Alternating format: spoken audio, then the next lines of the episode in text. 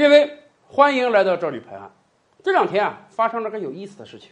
美国副总统彭斯本来按照公开行程啊，定好了，有一天要去美国的一个州去谈什么事情。当他都已经坐到了空军二号里面，飞机马上就要起飞了，突然来了一个通知，总统特朗普请他赶快返回华盛顿，有要事相商。哎，结果。彭斯这边只能取消了既定行程，告诉那个州的接待人员：“你别来了，我过不去了。”乘车返回了华盛顿。美国总统、副总统的很多行程啊是公开的，因为你要方便有人接待，方便这个记者采访，所以彭斯突然中断既定行程这个事儿啊，也成了一个突发事件了。很多人都纷纷猜测：“哎呦，到底发生什么大事了，能让特朗普急招彭斯啊？”有的人就猜，最有可能是是不是这个特朗普身体出问题了？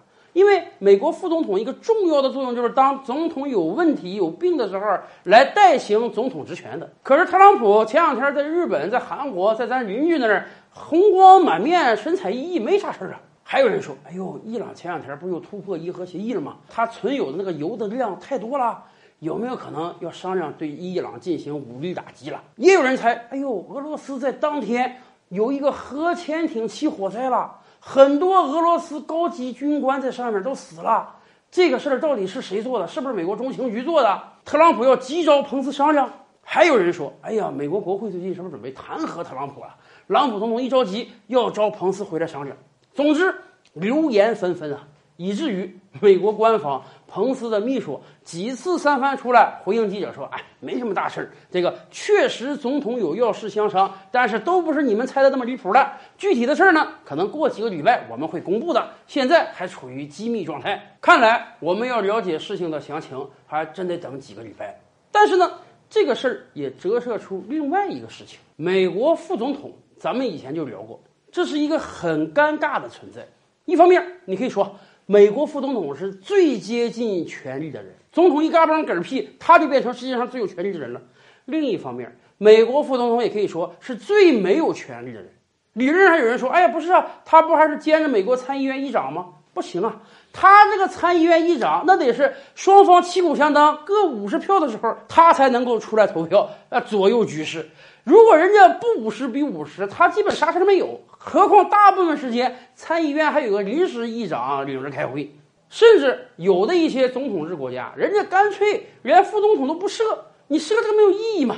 当时美国设副总统位置，也是因为二三百年之前那个时候医学啊什么也不发达，总统还经常被刺杀，所以得有个人补位。现在其实有没有这个补位的人也不是很重要了，以至于啊，很多美国副总统都说。干副总统这几年是他这一辈子最尴尬的时间，甚至我国台湾地区吕秀莲不原来还讲吗？这个职位简直就是一个深宫怨妇啊！当年罗斯福的副总统杜鲁门那是最有代表性了，曼哈顿工程造原子弹，那真是上万人参与的大工程。杜鲁门作为副总统，竟然毫不知情。罗斯福死了之后，他继任总统之后，人家才告诉他说：“你总统，你知道吗？咱有这么宏大一个工程，有这么样一个大家伙。所以啊，对于美国副总统来讲啊，你能有多少职权，最关键的就看总统给你多少职权。总统看得上你，很多事儿交给你干，啊，你权力就很大；总统看不上你，根本有事儿不跟你商量，找自己幕僚商量，那你真的就是可有可无的存在。所以啊。”从特朗普急招彭斯这个事儿，咱们还真可以看出来，彭斯那绝对是特朗普的心腹啊。所以前些日子大家也听说了吗？朗普总统直接就说，二零二零年我的副手我不做别的第二想法，我还找彭斯。而特朗普总统身边人这些年来真是走了很多，哎，彭斯还真是一直能在他身边干着。什么原因啊？以前咱们也聊过，彭斯拍马拍的好啊。照吕拍案，本回书着落在此。